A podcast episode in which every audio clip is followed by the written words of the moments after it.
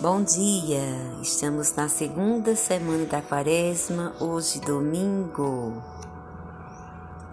O tema de hoje, ali transfigurou-se diante de Deus.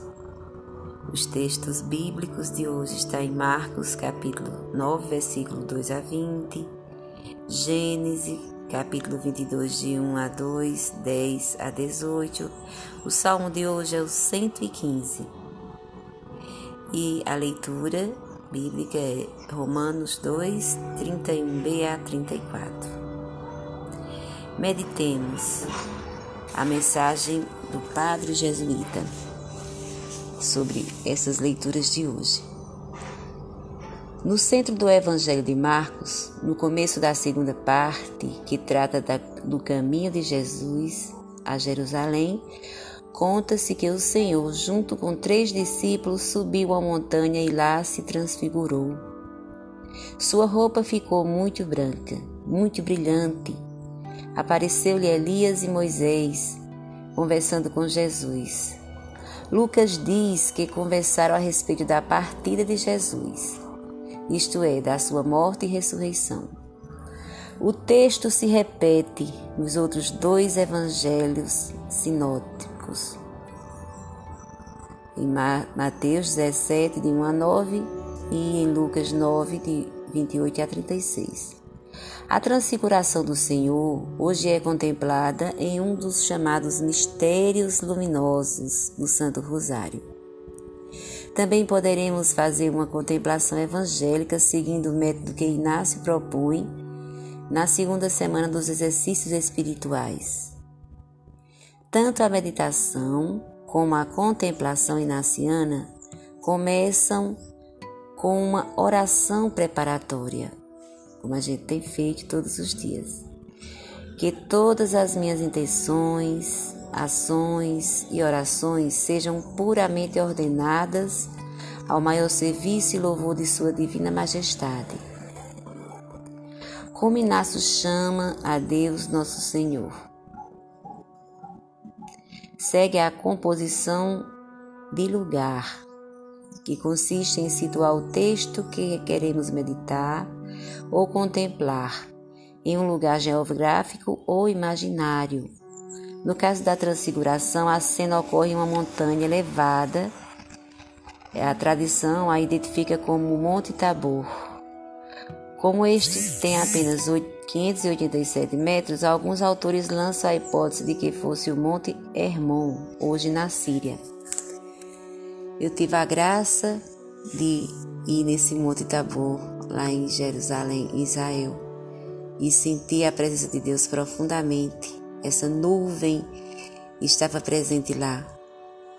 E a vontade era não sair daquele, daquele canto. Eu e outra senhora, e turista também, ficamos lá tão contemplando aquela, aquele monte, aquele gelo, aquela nuvem, que esquecemos de voltar para o carro e o, vigia, o guia foi quem disse: Venham, senhoras, só faltam as senhoras. E é muito lindo contemplar o amor, a misericórdia, a grandiosidade de Deus. Então eu me reporto a esse lugar e lembro com muita alegria, com muito amor desse encontro com Deus. Uma nuvem luminosa, símbolo da presença divina, cobriu Jesus e os três discípulos com sua sombra. E, de, e da nuvem saiu uma voz: Este é o meu filho amado, o eleito, escutai-o. Lucas 9:35. A frase é semelhante à do batismo de Jesus: Tu és meu filho amado, em ti está o meu pleno agrado. A cena tem caráter trinitário. A voz é a voz do Pai, que ama seu filho, e o Espírito está simbolizado na nuvem clara, diz São Tomás. Os discípulos caem por terra atemorizados. Jesus os tranquiliza. Levantai-vos e não tenhais medo. Jesus fica sozinho com os discípulos. Elias e Moisés desaparecem. Aos discípulos, basta-lhes Jesus, a nós também. O relato parece ter a finalidade de fortalecer os discípulos na fé em Jesus, preparando-os para superar as dúvidas que os assaltaram. Quando ele vier a ser crucificado, ou seja,